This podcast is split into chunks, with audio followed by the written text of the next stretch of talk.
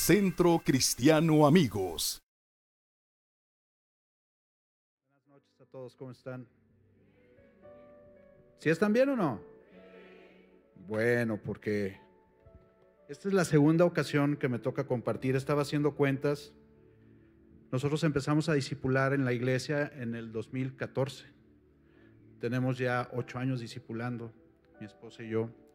Y el camino de discipular es realmente apasionante. Sí, no es igual a predicar para nada, porque cuando uno está compartiendo eh, clases, hay interacción, ¿no? Escuchas al otro, hay preguntas y eso enriquece muchísimo siempre eh, las clases y lo que se ve. Pero bueno, predicar la palabra de Dios también yo creo que es parte de lo que debemos de hacer como hijos suyos, como testimonio de lo que enseñamos. También nosotros tenemos que eh, compartir la palabra a otros y enseñar también que la palabra es poderosa en nuestras vidas. Eh, todos estos días, esta, esta, esta plática, esta conversación que tengo aquí, tiene cerca de tres meses o cuatro que le iba a hacer, no sé si recuerdas, pastor, que me dijiste que lo hiciera. Y pues había sacatito para el conejo, ¿verdad? Entonces le dije, no, ¿sabes qué, pastor? Dame oportunidad para otra oportunidad y hacerlo, ¿no? Porque ahorita no, no creo que sea el momento para mí. Y en estos días, en estas últimas conversaciones, pláticas que hemos escuchado, uh, Dios va poniendo siempre el proceso para cada cosa y creo que todo lo que vamos a ver hoy el día de hoy ya lo hemos visto de alguna u otra forma. Entonces, Dios habla, el Espíritu Santo habla eh, y da propósito para lo que yo quiero platicar y conversar con ustedes el día de hoy. Mi, mi prédica se llama El campo de la batalla o el campo de batalla. Y hemos visto que durante el discipulado también y durante nuestra vida en sí como hijos de Dios, muchas veces tenemos situaciones en las que no alcanzamos la plenitud de las cosas que queremos alcanzar. Muchas veces no, nos, nos llamamos hijos o nos llamamos cristianos, venimos los domingos, estamos aquí un rato, sentimos la unción, sentimos bonito, nos regresamos a nuestra vida, pero sí hay cosas que no parecen que se desaten, que, que seguimos caminando un camino similar al que hacíamos antes. Yo no sé si les ha pasado a ustedes, a mí me pasó muchísimos años. Yo recibí a Cristo, lo confesé, yo lo amaba verdaderamente, pero mi vida seguía siendo igual en muchas cosas. Yo seguía teniendo muchas ataduras y muchas limitaciones en mi relación con Dios. Y yo no sabía por qué. Uh, y no lo sabía pues porque no me había yo instruido en la palabra, porque no la conocía, porque mi relación realmente era nada más de los domingos, era ir el domingo, escuchar la palabra eh, y regresar a mi casa y seguir con mi misma vida. Yo no sé cuántos de ustedes hacen lo mismo, no levanten la mano, pero yo sé que muchos podemos hacer lo mismo porque todavía no encontramos el proceso de esa comunión efectiva con Dios. Pero hay otra cosa más importante todavía y es la mentira. Y es de lo que yo quiero hablarles el día de hoy. La mentira eh, establecida en nuestra vida en contra de la palabra de verdad que es la palabra de nuestro Señor. ¿no? Entonces, yo quiero darles un, un poco de, de preámbulo a esto y quiero darles una historia que fue cierta. En, en 1937 a 1945 en Alemania, ah, gracias, en Alemania, eh, un hombre se levantó, se llama Joseph Goebbels. Joseph Goebbels fue un hombre que fue ministro de propaganda y comunicación de, Hitler. Él fue, junto con Hitler, quien fue organizando y buscando la manera de homologar el criterio de las multitudes. Eh, nosotros sabemos que Hitler era homofóbico, igual que Goebbels, eran hombres que odiaban a las razas que no fueran alemanas, y eso provocaba dos cosas, ¿no? Primero, que odiaran a los socialistas, los que venían de Rusia, con una proclamación socialista, y a los judíos. Los judíos en ese tiempo no tenían tierra, no, no tenían Israel. Los judíos en ese tiempo vivían dispersos en Europa y en muchas partes del mundo. Y en Alemania había muchos judíos que eran prosperados, que eran prósperos, que tenían negocios y que vivían muy bien. Y convivían con los alemanes desde hacía muchísimos años. Pero la idea que tenía Hitler de atacar constantemente al pueblo judío porque lo sentían que era impuro, que no eran, incluso que no eran humanos, y entonces comenzaron a orquestar unas campañas de publicidad. Goebbels, por medio de la radio, del periódico y de la información de boca a boca, comenzaron a decir mentiras sobre el pueblo judío. Y sobre todas las etnias y todas las razas. También hablamos de los, de los, eh, de los que tiran la suerte, ¿cómo se llaman? De los gitanos, gracias. Y de mucha gente que, que no podía, que no tenía una, una raza, de, o sea, no tenían un país definido y fueron atacados. Bueno, para no hacer muy largo el cuento en este sentido, murieron 11 millones de personas de, distintas etnias, de distintas razas. Judíos murieron más de 5 millones durante esos cinco años de 1940-45. Fueron perseguidos, fueron hostigados, fueron muertos. Ustedes sabrán las historias. Se llama el Holocausto. Es una, una fecha que se conmemora y se recuerda con mucha tristeza de cómo una mentira puede volverse una verdad. Y hay algunas frases que él decía y que es famoso Goebbels de ahora la publicidad, este, curiosamente la publicidad ahora maneja estos términos y hay unos como este. Dice, una mentira repetida adecuadamente mil veces se convierte en una verdad. Otra dice, miente, miente, miente, que algo quedará cuando más grande sea una mentira, más gente la creerá. Y la última, que me gusta mucho porque si tú lo ves en la actualidad, dice, más vale una mentira que no puede ser desmentida que una verdad inverosímil. Es decir, una verdad que a veces yo no puedo creer. Es tan bella la verdad que a veces no la creo. Y entonces tomo una mentira y la creo. Este hombre lo menciono porque es importante en cuanto a la mentira no porque merezca ningún reconocimiento, ni mucho menos. Pero esto que Él establece hace que tú y yo sepamos que vivimos en un mundo de mentiras. Y en ese mundo de mentiras tú y yo debemos de detectar y saber. Ahora, ¿dónde surge la mentira? Y viene en la misma palabra. En la palabra comienza la mentira y yo quisiera que fuéramos en Génesis, si tienen su Biblia, Génesis 2, 16, 17, por favor. Ahí en Génesis 2, 16, 17, y voy a leer, la Reina Valera, dice, y mandó Jehová Dios al hombre diciendo, de todo árbol del huerto podrás comer. 17, mas del árbol del bien y del mal no comerás, porque el día que de él comieras, ciertamente morirás. Y repite conmigo la palabra morirás, por favor. Morirás. Bien, Dios establece una verdad le da a Adán y a Eva la potestad de estar en el Edén y hacer lo que ellos les plazca, todo lo que quieran, menos tocar un árbol que era el árbol del bien y del mal. Era una limitación que Dios ponía a ellos como limitaciones nos ha puesto a ti y a mí. Porque debemos de comprender que la relación con nuestro Dios no es una relación en la que yo pueda hacer lo que yo quiera. Yo tengo que tener mis límites establecidos por la palabra para que yo eh, reciba una cosa que se llama bendición. Si yo soy obediente a lo que dice la palabra, luego entonces yo recibo una bendición. Entonces mi vida comienza a transformarse en los propósitos que Dios tiene para mí, ¿no? Bien, seguimos con esto en Génesis 3. Ahora en Génesis 3, del 1 al 7, por favor les voy a pedir que vayamos allá. Dice, pero la serpiente era astuta, más que todos los animales del campo que el Señor había hecho, la cual le dijo a la mujer, con que Dios os ha dicho, no comáis de todo árbol del huerto.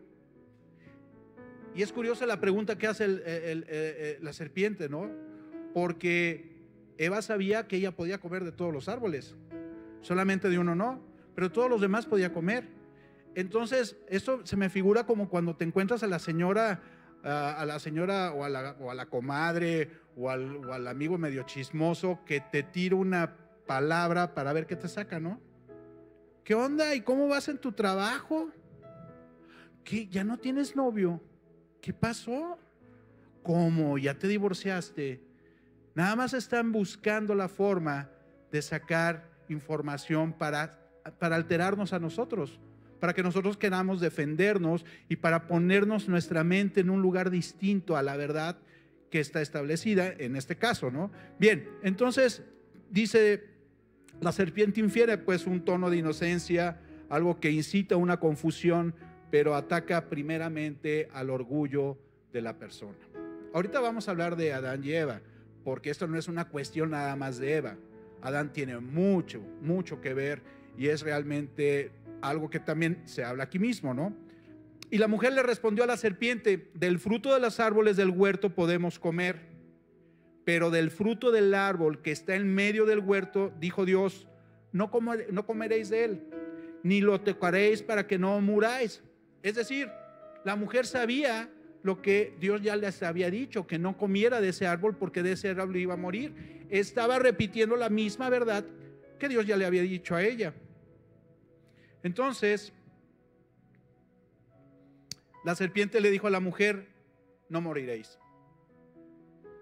Entonces, primero Dios dice que sí van a morir, pero llega la serpiente y le dice, no vas a morir. Pues a quién le creo? O sea, Dios me dijo que no voy a morir, digo que voy a morir, perdón, y la serpiente me dice que no voy a morir. Entonces, la verdad empieza a sacudirse por una mentira. Y sabes que esto pareciera que fue hace muchísimos años y es lejano a tu vida y a la mía, pero realmente muchas cosas en nuestro día a día se establecen por las mentiras que escuchamos, no nada más de la, del radio o de la televisión, de las mentiras que escuchamos de otras personas.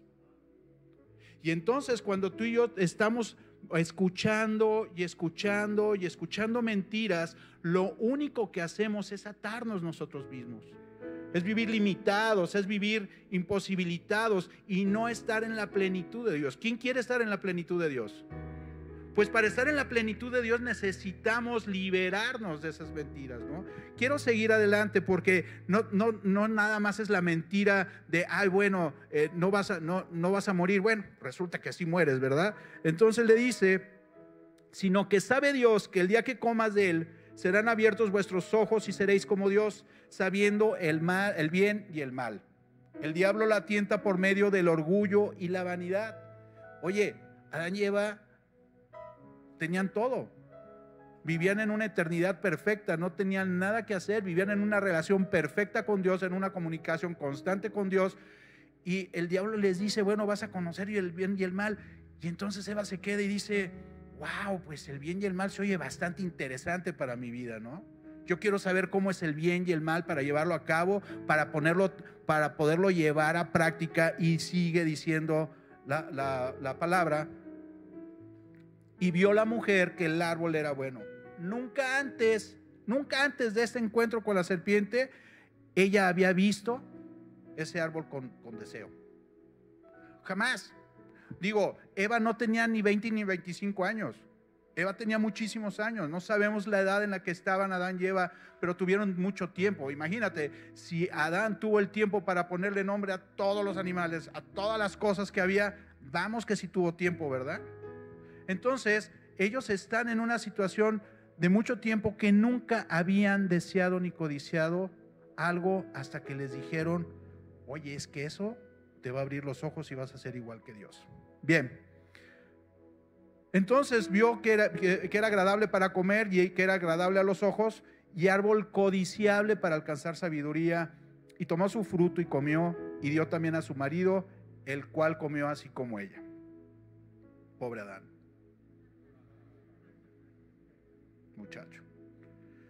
Vemos cómo Adán estuvo desde el principio en la plática con Eva, porque la serpiente le está hablando a los dos. Pero Adán no hace nada. Adán está escuchando que su, ah, que su esposa está haciendo, lleva una conversación con, con, esta serpiente porque en la, conversación infiere a los dos, dice, van a ser revelados y van a, ver, y van a ser abiertos sus ojos, no nada más tus ojos, Eva, sino los ojos de los dos. Entonces eso hace que tú sepas y entiendas que Adán estaba ahí sin hacer absolutamente nada. ¿Cuántas veces tú y yo escuchamos que alguien le dice una mentira a una persona, algo que va contrario a la palabra de Dios, y nos quedamos callados. ¿Cuántas veces vemos que nuestras familias, las personas que amamos, están yendo a un error y tú sabes que ese no es el camino y prefieres callarte para no meterte en broncas? Posiblemente, posiblemente Adán no quería meterse en una bronca con Eva, ¿no? no, quería, no quería que él estuviera una contradicción con ella y en ese momento tener un conflicto. Entonces dijo, ay, mira Eva, haz lo que quieras. Haz tú lo que tú quieras. Yo, mira, calladito me veo más bonito, ¿verdad? Pues bien, cuando, cuando ella come, eh, él se da entonces cuenta que eh, seguimos en Génesis 3, 7, perdón. Entonces fueron abiertos los ojos de ambos, ¿no? Porque él, él también probó de, ese fruto y conocieron que estaban desnudos. Entonces cosieron hojas de higuera y se hicieron delantales y oyeron la voz de Jehová Dios que se paseaba en el huerto al aire del día y el hombre y la mujer se escondieron de la presencia de Dios entre los árboles del huerto. Mas Jehová Dios llamó, ¿a quién llamó? Al hombre, ¿verdad? ¿Por qué no llamó a la mujer? Bueno, porque Adán era el responsable, porque él era la cabeza, porque el que tenía que rendir cuentas era él, de ella. Y aquí voy a algo más importante todavía. Entonces, eh,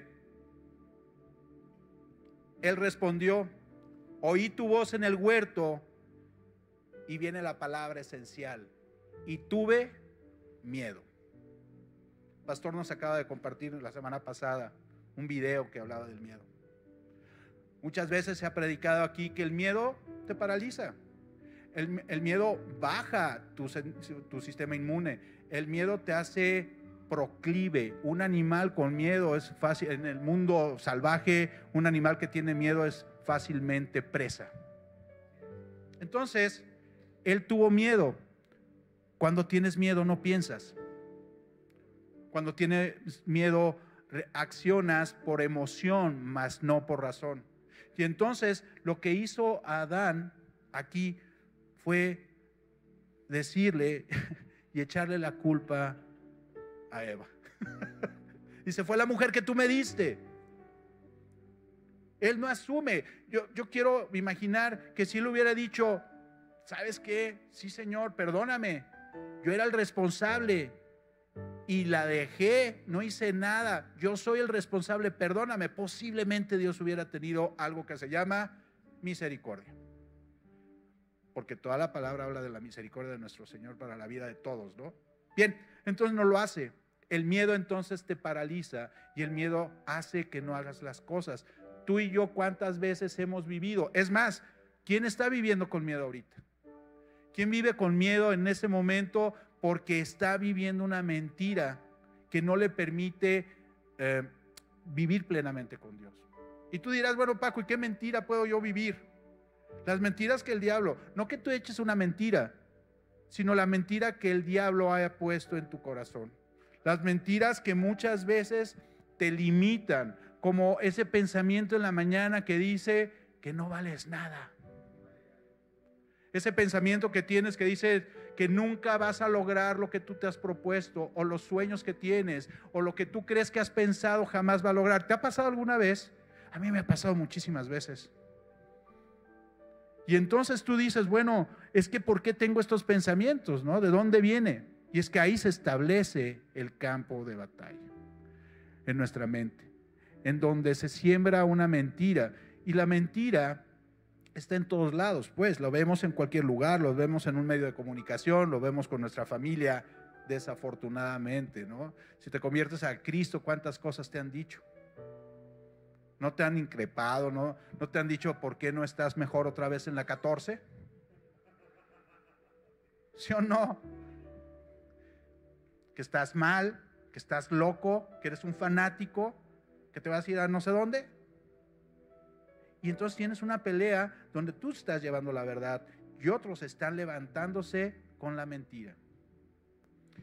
En la palabra hay infinidad, infinidad de, versículos, infinidad de ejemplos de cómo tú y yo somos un, un referente al, al, respecto de ser luz en cualquier lugar. Y esa luz implica precisamente que desafiemos las mentiras del diablo para empezar en nuestra propia vida y después en la gente que amamos, ¿no? Bien, entonces si volvemos a, la pregunta inicial del por qué hay tantos hijos de Dios derrotados, es que en muchas ocasiones, porque prestamos atención a las mentiras del diablo, las cuales no son lanzadas, por cierto, no son lanzadas cada rato en nuestra mente. Yo, yo me puse a pensar, bueno, cada, ¿cuántas veces pensamos, cuántos pensamientos tenemos en un día?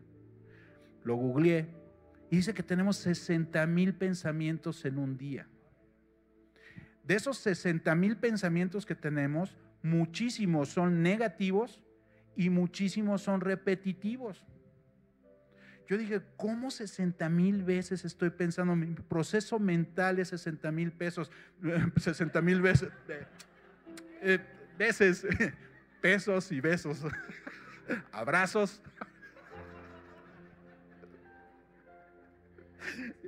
Entonces, ay sí, Dios de mi vida. Entonces, eh, cuando, cuando tú te das cuenta que tienes tanto volumen de pensamientos, realmente entonces define cómo te levantas en la mañana. Define cómo es tu día. ¿Te ha pasado que luego te levantas de buenas y no sabes ni por qué? Hasta tu esposa se te queda viendo como diciendo, gloria a Dios. se levantó de buenas. o al revés, ¿verdad? Luego se levantan de buenas, nuestras mujeres se levantan de, mujer, de buenas y dices, qué bueno, Padre, gracias, ¿no? Este era un día excelente el día de hoy, ¿no? es, es, un buen, es una buena señal, pero muchas veces es por los pensamientos que tenemos. Ahora, yo quiero que tú sepas que, que esto tiene una solución. No somos víctimas de la mentira y no somos como un corcho en medio del mar, yendo de un lado a otro, víctimas de las mentiras. Muchas veces lo somos porque no conocemos, porque no conocemos la palabra de Dios. Y bueno, la mentira es utilizada para tres fines o propósitos. El primero es para engañarte. Te engaña y te da una falsa expectativa de las cosas. Tú piensas que tienes una realidad, pero la realidad que estás viviendo no es la verdad que Dios quiere para ti. Muchas veces tú y yo estamos viviendo realidades paralelas a la verdad de Dios. Tenemos nuestros pequeños ídolos. Tenemos nuestras pequeñas cosas a las cuales les dedicamos más tiempo porque creemos que esas son las importantes. ¿Cuántas veces te has levantado para hacer dinero? Y tu estado de ánimo depende de tu cartera. ¿Cuántas veces crees que tú vales por lo que tienes en dinero y no por lo que tienes en el poder de Jesucristo en ti? Esa es la revolución que nuestro Señor Jesucristo establece y eso es lo que nos cuesta muchísimo trabajo creer todavía hoy en día, ¿no? Batallamos mucho en establecer y creer que la palabra de Dios es absoluta para tu vida o para mi vida y que pueda hacer transformaciones completas de manera tal que tú y yo podamos vivir nuevas vidas, lo dice la palabra, ¿no? Las cosas viejas pasaron, he aquí, todas son hechas nuevas porque yo soy una criatura nueva, yo soy una creación nueva en Dios. Entonces, cuando tú recibes y confiesas a Jesucristo como Señor y Salvador, abres ese canal. Número dos, el miedo. Y ya habíamos hablado del miedo, el miedo te paraliza y no te deja pensar correctamente. Y el miedo es completamente contrario a la fe. Se me olvidó el cubrebocas. Me va a dar COVID. Y andas ahí, por todos lados, pensando que el virus anda volando nada más buscándote. Buscando quien no tiene cubrebocas. Imagínate, ahorita vendría para acá, ¿no? Que vas en el nombre de Jesús, pero vives con miedo porque no conoces la verdad. Y quiero ser preciso en esto. Yo no digo que el COVID no exista, yo no digo que el COVID no te enferme, por supuesto que sí. Debes de tener cuidados y precauciones, pero sobre todo debes de tener fe en la palabra de Dios. Él dice que te va a levantar, Él dice que te sustenta, Él dice que Él murió y que en sus llagas había qué? Sanidad. Si yo voy caminando mi vida con el temor de todo lo que sucede, de tanto lobo rapaz que hay allá afuera, no tendría vida.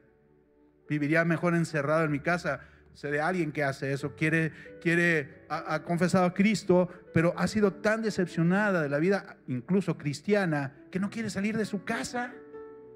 no quiere contaminarse, dice, no, es que la calle es, es, el, es el diablo, ¿no? Y la gente te decepciona y ¿para qué? Yo no quiero decepcionarme, mira, mejor aquí no me congrego. Yo sé que falta conocer la verdad. Y por último, aparte de, esclavizar, eh, aparte del miedo, no se esclaviza. Un miedo por lo regular o, una mentira muy fuerte es que tú eres lo que tú trabajas y tú eres lo que tú ingresas. Tú. No lo que Dios te provee. Yo soy entonces lo que yo salgo a trabajar y si junté 100 pesos, ese soy yo. 100 pesos en mi bolsa. Y si junté 10 mil, soy 10 mil pesos en mi bolsa. Y entonces estás viviendo una mentira. Ahorita te voy a explicar por qué vivimos en una mentira de ese tipo. No nada más es la mentira del dinero. También podemos vivir en las mentiras que nos, como, como los celos, el adulterio, la fornicación. A veces tenemos vicios, a veces vivimos en, drogas o vivimos en el tabaquismo o vivimos en el alcoholismo. Y eso son mentiras que nos están atando. Porque tú no conoces la verdad. Ah, en el discipulado hablamos mucho de este tema porque tenemos un concepto equivocado de las cosas, ¿no? no porque seas cristiano ya no vas a hacer las cosas, sino porque hay una convicción que te redarguye, que es el Espíritu Santo, es el que te hace transformarte y por propia convicción dejas de hacer las cosas para hacer cosas nuevas. Pero no es que tengas un mote, ¿no? No es que tengas una, una, una etiqueta que te identifique y digas, eres cristiano y no puedes bailar. Bueno, no esas. puedes bailar estas sí, estas no, las calmaditas sí puedes poquito y a distancia. Pues no, ¿verdad? Creo que a veces tenemos un, concepto equivocado en esta, en esta percepción de lo que Dios quiere para nosotros y que se maneja como, como una verdad. Porque Dios vino a darnos, Jesucristo vino a darnos salvación y vino a darnos vida y vino a darnos vida en abundancia. Y la vida en abundancia es precisamente este tema. Bien, Jesús enseña, enseñaba la verdad, dice en Juan 8, 45, 47, versículo 45. Y a mí, decía Jesucristo, porque digo la verdad no me creéis. Y esta parte a mí me, me, estremece y me da mucha tristeza. Si tú lo vas al contexto y tú te pones donde estaba Jesucristo, Jesucristo estaba proclamando la verdad. Y les decía, lo que decía mi pastor, si tú das y si tú sirves, encontrarás el reino de los cielos, ¿no? Si tú eres humilde, si te humillas, si amas a los demás, si perdonas, vas a encontrar el reino de los cielos. La gente decía, no, no Jesús, eso es una mentira. Porque no les convenía sus intereses. Viene ahorita a mi memoria cuando, cuando Jesucristo dice, se acercan varias personas, entre ellos sus discípulos, le dicen, ¿qué opinas del divorcio? Dice, no, es que, no, no, es que Moisés dice que podemos dar carta de divorcio en cuanto nos fastidie, nos arte nuestra esposa, yo le doy una carta y la mando con sus papás y se acabó la relación. Y Jesucristo dice, pues bueno, esto se hace, esto se hace porque ustedes tienen dureza de corazón. Pero la verdad es que la única circunstancia por la que se podría autorizar el divorcio sería por el adulterio. Y sabes, conociendo el carácter de Jesucristo, les dijo eso como para que salieran del paso. ¿Sabes por qué? Porque si tú amas, si tú amas de verdad, hasta eso perdonas. El que tiene el corazón de nuestro Señor Jesucristo. Pero ¿sabes qué pasa? La gente cuando escuchó esa verdad dijo, ¿cómo? Entonces, la carta ya no va a ser. Y muchos se fueron en ese momento, lo dejaron de seguir.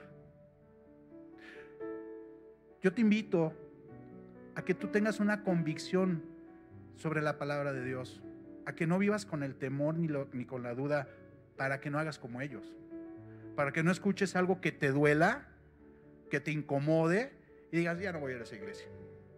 Ya escuché una de allá de la esquina, bien tranquilos, eso sí, o, o mejor me voy a otro lugar, porque eso no soluciona el problema en ese tu vida. Bien, hasta aquí vamos bien. Bien. El Espíritu Santo, perdón, y sigue diciendo, ¿quién de vosotros me redarguye de pecado? Pues si digo la verdad, ¿por qué vosotros no me creéis? El que es de Dios, las palabras de Dios oye, por esto no las oís vosotros, porque ellos no eran de Dios. Y tú y yo sí somos de Dios. Y tú y yo estamos facultados para tener un oído que escucha la verdad de Dios y le escuchas a cada rato. ¿Por medio de quién le escuchas? ¿Por medio de quién escuchas la palabra de Dios? ¿Quién te habla a cada momento? El Espíritu Santo. El Espíritu Santo a cada rato te está diciendo, hey, es a la izquierda o es a la derecha o sigue derecho. No te equivoques, no sabes que ahí no, hey, no hables así, no contestes así, no te pongas en ese plan. Y entonces el Espíritu Santo fluye en nosotros. Y aquí es donde se confirma esta palabra porque el que tiene el Espíritu Santo es redarguido de pecado. Entonces, no tienes un pretexto ahora para decir que puedes hacer las cosas por equivocación.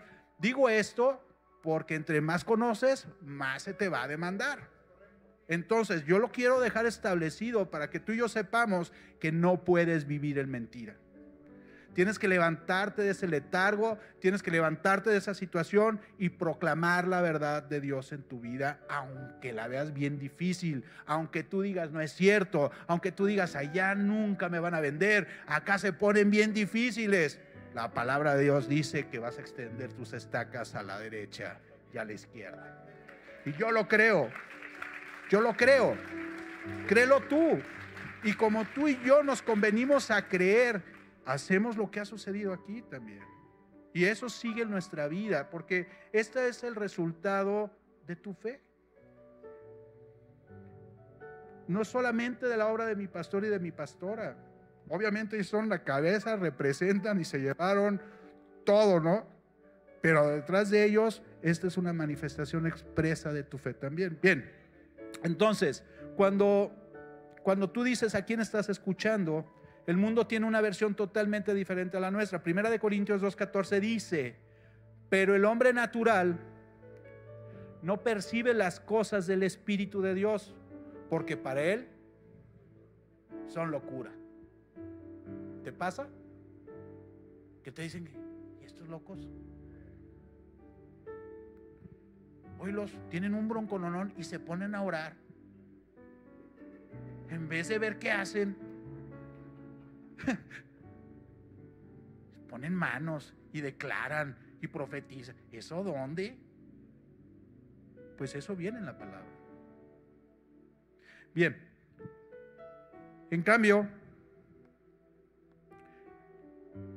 está la, está la cara contraria a esa mentira y lo vemos en el siguiente versículo de segunda de, de, primera de Corintios 2:15 que dice, "En cambio el espiritual que somos tú y yo juzgamos todas las cosas. Pero Él no es juzgado de nadie, eso dice la Reina Valera. En Nueva Traducción Viviente la traje también, pastor, porque dice lo mismo, dice, los que son espirituales pueden evaluar todas las cosas, pero ellos mismos no pueden ser evaluados por otros.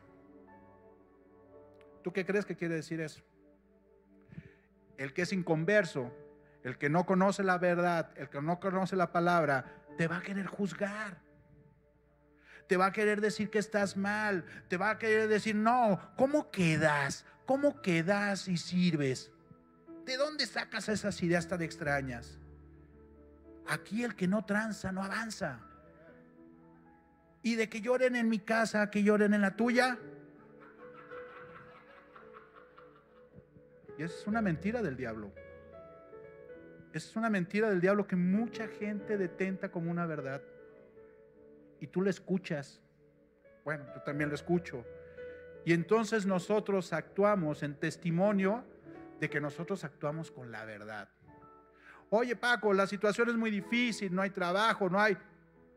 Vengo a tres elementos importantes que les voy a leer, ¿no? Pero esos tres elementos te sirven para que tú puedas identificar las mentiras del enemigo. El elemento número uno es establece tu identidad. ¿Quién soy? No, bueno, pues yo voy los domingos a la iglesia y pues me la paso padre, me siento bonito en el corazón, aquí en el estómago se siente bien. Lloro a veces, dependiendo. A veces no. Pero es bonito escuchar la palabra de Dios. Y entonces, ¿quién eres? Una persona que oye la palabra y se siente bien, me cargo las pilas y salgo con todo para el lunes. ¿Cuántos no, no hay así? ¿Cuántos no conoces? Espero que tú no seas uno de esos. Porque sabes que cuando yo establezco la identidad de quién soy, dice Gálatas 4:7, dice, así que ya no eres esclavo, sino hijo de Dios. Y como eres su hijo, Dios te ha hecho su heredero. Ah, papá.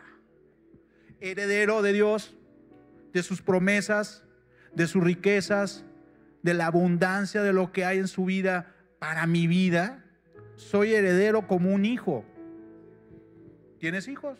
Vas a heredar. Y tus hijas serán herederas de lo que tú les hayas dejado y les vas a dejar lo mejor. Y es lo mismo que hace Dios para ti, para mí.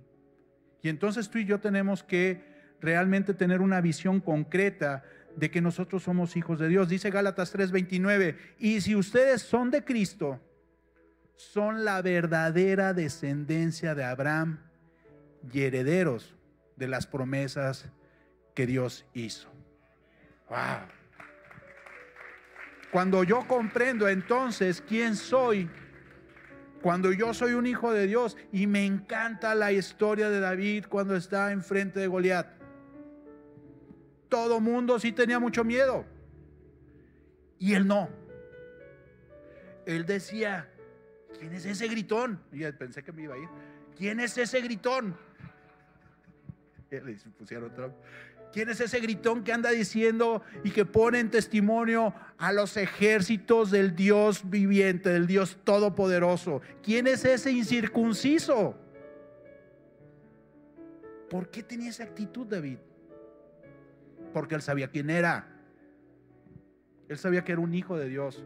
Y mira, yo te tengo una muy buena noticia. Si tú confesas a Jesucristo, tú también eres un hijo de Dios. No importa qué edad tengas, y me refiero a tu edad espiritual, no importa cuánto te has desarrollado, pero eres un hijo de Dios. Y debes de tomar esa autoridad en tu vida. Debes de sacudirte la mentira, sacudirte el yugo de la maldad que hay sobre tu vida porque tú has querido provocarla pensando que si tú no dependes al 100% del rey, no la vas a hacer en esta vida. No tienes amor, no tienes pareja, no te has casado, hay situaciones en tu vida que se complican y dicen, ay, ¿qué voy a hacer de mí? Pues, pues hay lo que sea, a ver qué pasa con mi vida. No, ahí viene el segundo elemento, ora. Filipenses 4:6 dice, por nada, por nada, por nada, por nada estés afanoso o preocupado o estresado, sino que sean conocidas vuestras peticiones delante de Dios ¿Cómo la voy a poner delante de Dios?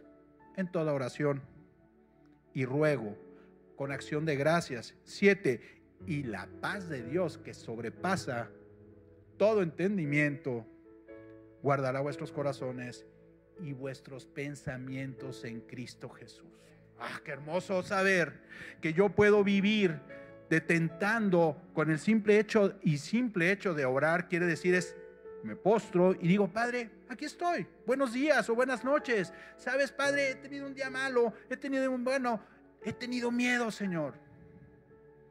Pero yo sé, Padre, que en tu palabra dices que tú eres más que vencedor, que yo estoy contigo, Señor, que tú me levantas, que tú me llevas, que tú me sostienes con tu diestra de poder, que tú me guardas en el hueco de tu mano, que tú no duermes ni te adormeces, Señor, que el que habita el abrigo tuyo, Señor, habitará bajo la sombra del omnipotente, que si ando en valle de sombra de muerte no temeré mal alguno. Dios te habla todo el tiempo.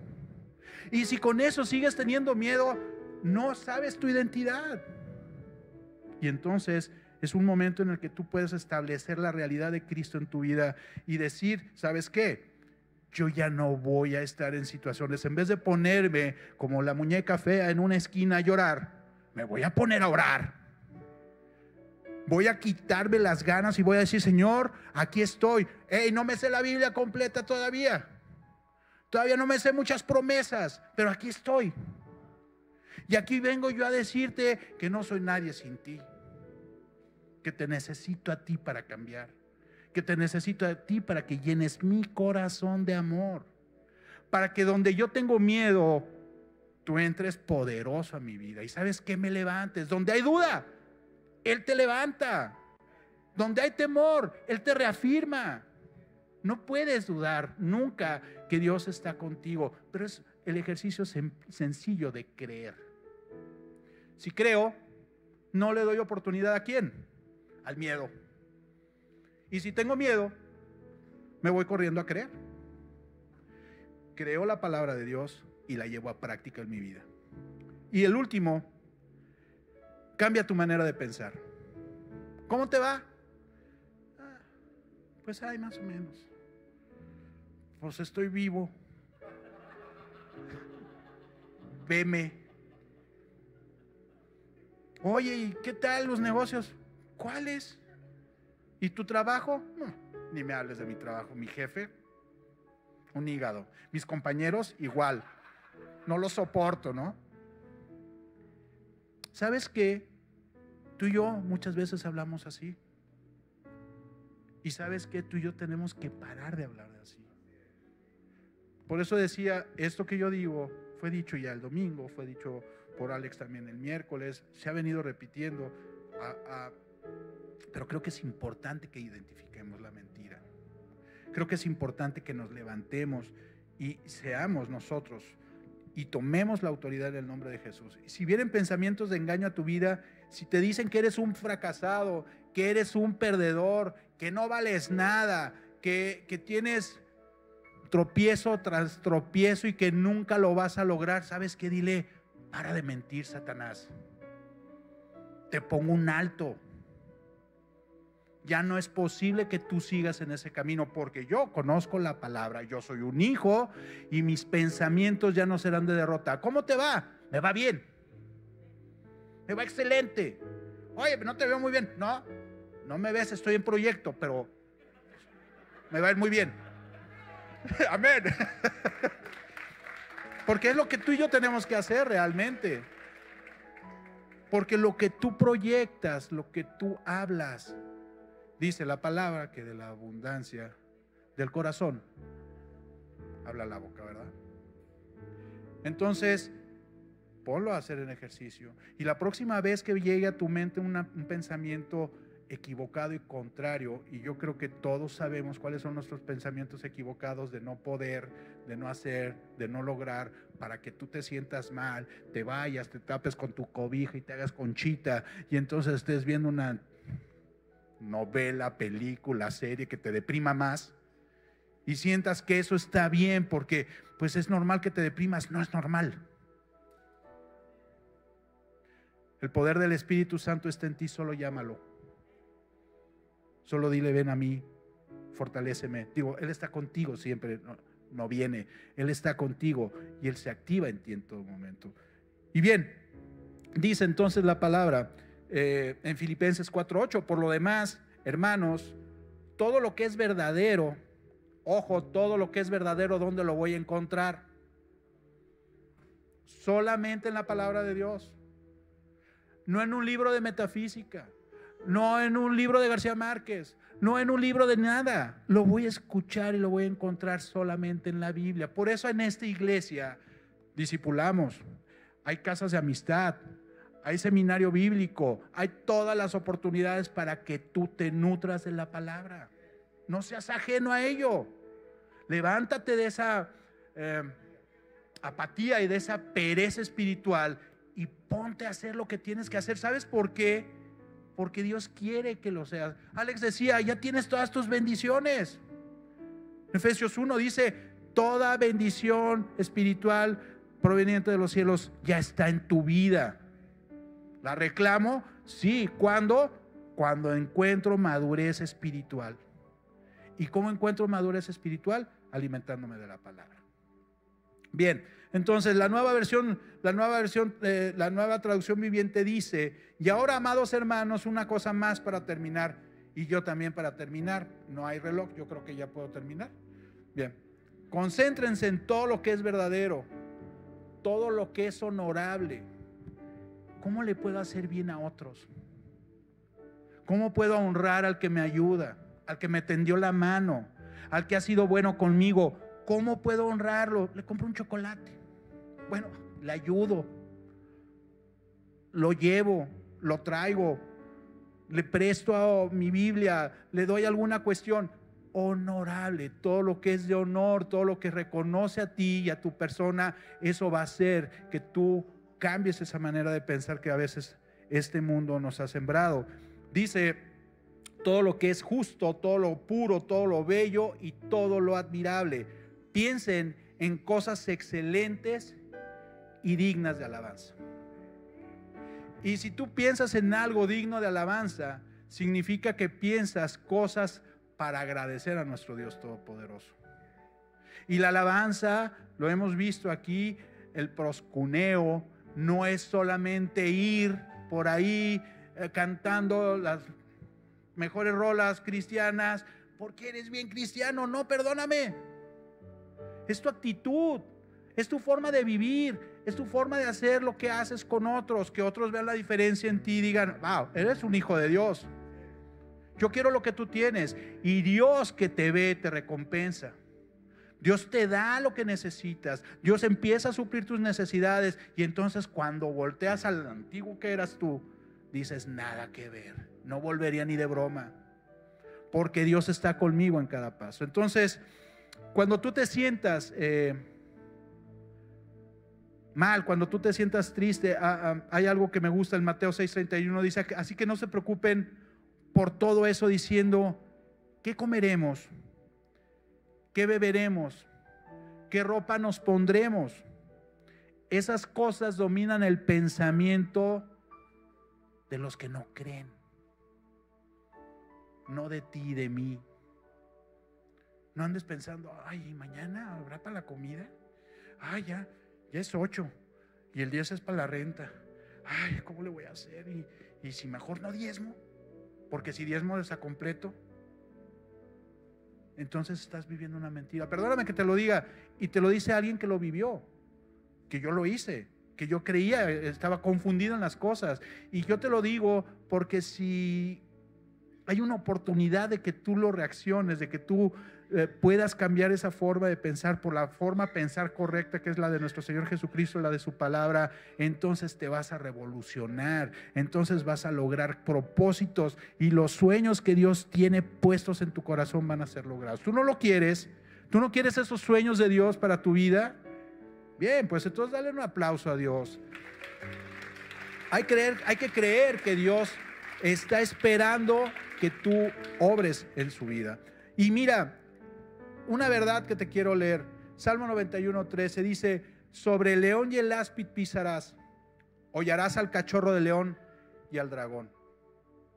Este Salmo 91 habla de pisar al león, al que anda viendo cómo devorarte, y a sus cachorros de león, sus demonios. Y dice que los vas a hollar, los vas a destrozar, y dice que los vas a pisar. No dice que vas a tener una pelea fuerte frente a frente con ellos. No dice que te vas a agarrar a golpes. No, dice que tu pie lo somete. Y entonces cuando viene una mentira tu vida, sométela en tu pie. No dejes ni siquiera que entre a tu vida. No dejes ni siquiera que entre a que sea esto un tema de controversia para ti. No, pues a ver qué pasa. Va a pasar lo que Dios quiere que pase. Yo confío en lo que Él dice, en su palabra, en su amor, en su promesa, en su gracia, en su salvación, en su justicia, en todo lo que Él ha establecido en mi vida. ¿Por qué voy a creer la mentira de que el mundo es distinto? Pues. Entonces, y por último, Efesios 6.1 dice, toma, 6.16, toma el escudo de la, de la fe con el cual podrás apagar todos los dardos encendidos del enemigo. Lo que Eva recibió fue un dardo encendido y provocó una quemazón. que hasta el día de hoy, gracias a nuestro Señor Jesucristo, ¿verdad? Que es el postrero Adán, encontramos la redención y el camino en comunicación con nuestro Padre, pero esto fue lo que era necesario. Entonces, cúbrete con el escudo de la fe. El escudo de la fe es creer en la palabra de Dios. Y muy bien, para mí eso es, prácticamente todo existe una solución y un camino para la libertad. Si tú, si tú no has confesado a Jesucristo como Señor y Salvador, no sé si hay alguien aquí que no lo haya hecho. Si no lo hay, que levante la mano. Bien. Entonces todos estamos en el entendido de lo que hacemos y de lo que somos. Ponte de pie, me gustaría orar. Me gustaría declarar que la palabra de Dios está en nuestras vidas y que es verdad. Declarar que no somos ya esclavos del temor, como, decía, como dice la canción, sino que somos liberados por el simple afecto de su amor y de su voluntad. Levanta tus manos, Señor y Padre. Gracias, Padre, porque tú has permitido que tu palabra llegue, Señor. Yo, yo, espero, Señor, que esta palabra haya llegado al corazón de uno, de uno siquiera, Señor. Y que esta palabra pueda ayudar a transformar y despojarlo de todas las mentiras que Satanás y este mundo hayan puesto en su mente y en su corazón, Señor. Hoy, con la autoridad que tú nos has concedido en la cruz del Calvario, Señor, declaramos que se rompe toda mentira todo engaño que Satanás haya hecho en sus vidas, hoy se rompen en el nombre de Cristo Jesús. Declaramos, Padre, que tu poder y tu favor, Padre, están sobre cada uno de nosotros, Señor. Que tu Espíritu Santo nos aclara, nos redarguye y nos lleva a toda verdad y a toda justicia, Señor que tú nos levantas de donde hemos estado postrados, de donde hemos tenido miedo, Señor, de donde hemos vivido atados, Señor. Hoy se rompe cada yugo y cada cadena, Señor, en el nombre de Cristo Jesús y declaramos y proclamamos tu libertad. Gracias, Padre, por lo que tú haces, Padre. Gracias por lo que yo veo que ya has hecho. Y gracias, Señor, por lo que vas a hacer. En el nombre de Cristo Jesús. Amén. Muchas gracias a todos.